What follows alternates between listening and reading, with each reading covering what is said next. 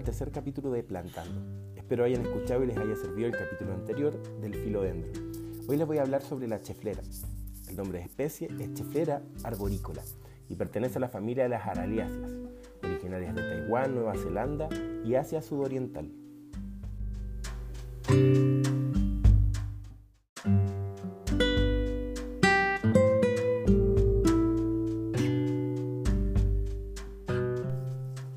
Exposición al sol. En Chile, si bien podemos verla en el exterior, ubicamos nuestras chifleras como plantas de interior. Es necesario que esta planta tenga disponible mucha luz. Esto ayudará a aumentar su tamaño, donde pueden crecer unos 30 centímetros al año. Siempre debemos evitar la luz directa como en la mayoría de nuestras plantas de interior, pero es ideal tenerla muy cerca de alguna ventana. Esta es una especie perenne, por lo que tendremos hojas todo el año, independientes sean completamente verdes o variegadas. Recordemos que existen especies variegadas en las cuales las hojas van del verde oscuro al verde claro. Si tu especie es variegada y está perdiendo verde claro, lo más probable es que le falte luz. Si pretendes que alcance una mayor altura, debe tener espacio. Por lo general lograremos mayor altura teniéndola en el exterior con luz disponible más horas al día, pero sin sol directo. Y ojo con tenerla en el exterior con las heladas, porque puede ser muy dañino para las chifleras.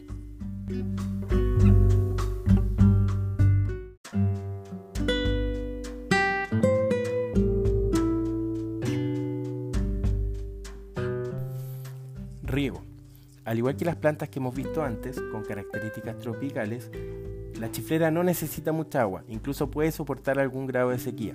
Al igual que en el filodendro, en momentos de mucho calor dentro de nuestras casas, podemos pulverizar con agua las hojas para generar un microclima húmedo. Aquí también debemos regar al secarse la capa superior del sustrato, ya que podría ser malo para las chifleras la acumulación de agua.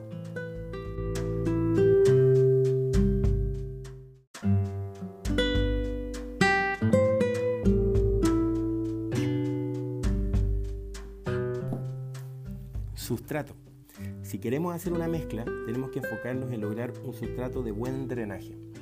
Podemos mezclar tierra de hoja con algo de compost y una parte de arena. O como mencionamos antes, alguna piedra en la parte inferior de la maceta para apoyar al drenaje y no acumular agua en la zona de las raíces.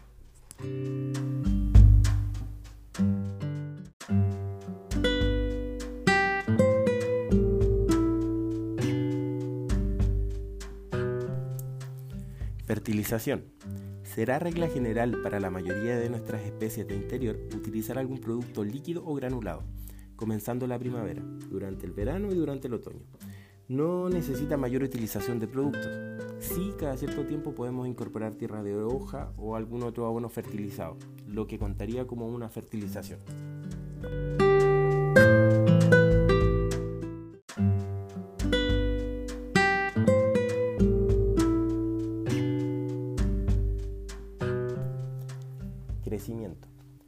Mencionamos antes, podemos tener una chiflera de hasta 2 metros de altura en el interior, pero debemos hacer cambio de maceta cada un año más o menos, si este es el objetivo, el crecimiento. Pero al hacer este cambio hay que mantener la tierra de hoja original y agregar tierra de hoja nueva en la superficie y en los bordes solamente, cada vez que hagamos esta maniobra del cambio de maceta. Cuando queramos limitar el crecimiento en altura, debemos despuntar. Y de forma inversa también podemos evitar su crecimiento disminuyendo la cantidad de luz. Podemos propagar la chiflera en primavera por medio de esqueje, siempre utilizando un enraizante. Así aseguramos el éxito del procedimiento.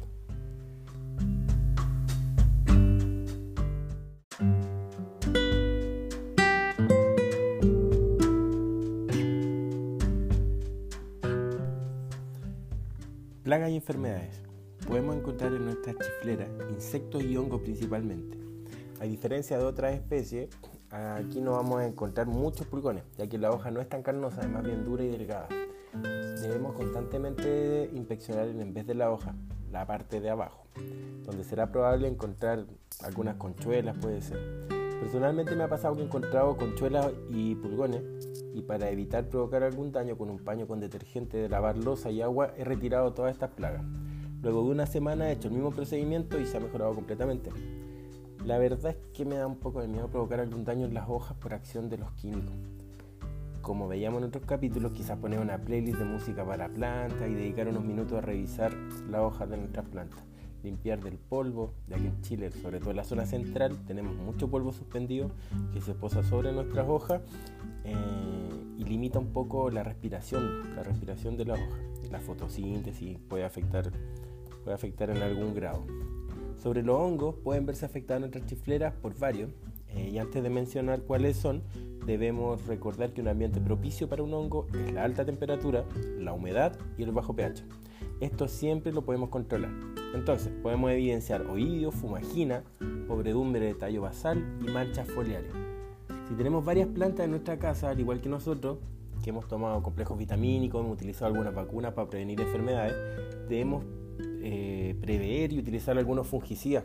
Ojalá aplicación al sustrato quizá una vez al año en todas nuestras plantas, todas las plantas que tengamos dentro de nuestra casa.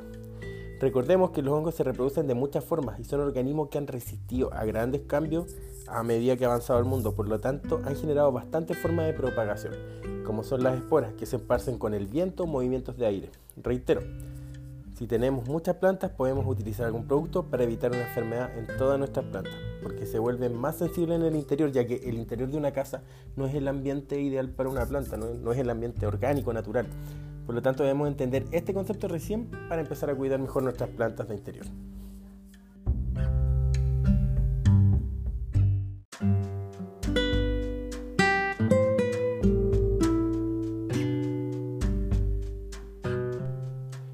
Del día de hoy vamos a mencionar los tipos de propagación de plantas, ya que es algo que mencionamos habitualmente. Esto se refiere a cómo podemos obtener una planta desde una ya existente. Primero tenemos la estaca o los esquejes, que es la producción de otra planta idéntica a la madre mediante un trozo de tallo. Es importante reconocer los nudos. Ya en el Instagram les voy a dejar eh, imágenes de nudos porque en estos nudos existen células no diferenciadas que podrían generar cualquier parte de la planta, ya sea raíces, tallos, pecíolos, hojas, etc. Entonces al momento de seleccionar una patita, un tallo idealmente debe contener un nudo y a este debemos darle las condiciones adecuadas para generar una raíz y luego una planta.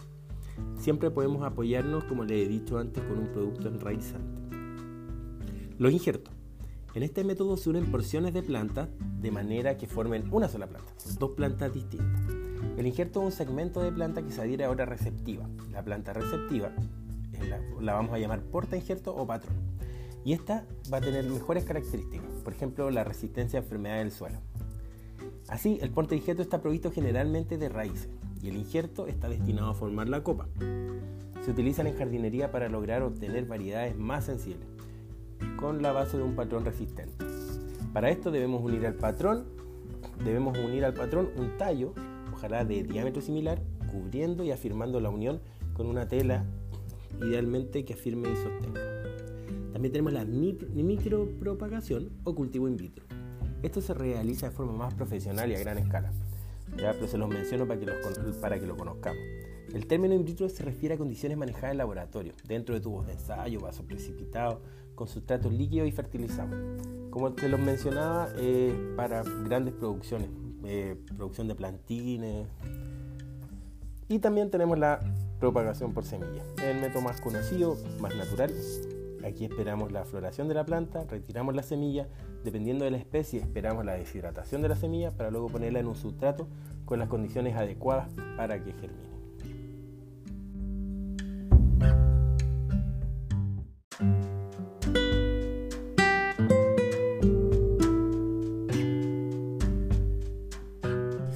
Bueno, eso es todo por el capítulo de hoy. Espero les haya servido, les haya gustado. Si es así, compártanlo. Y no olviden por el Instagram, arroba plantando.podcast, hacer cualquier pregunta o sugerir alguna especie para que veamos en un capítulo siguiente. Muchas gracias, que estén bien. Saludos.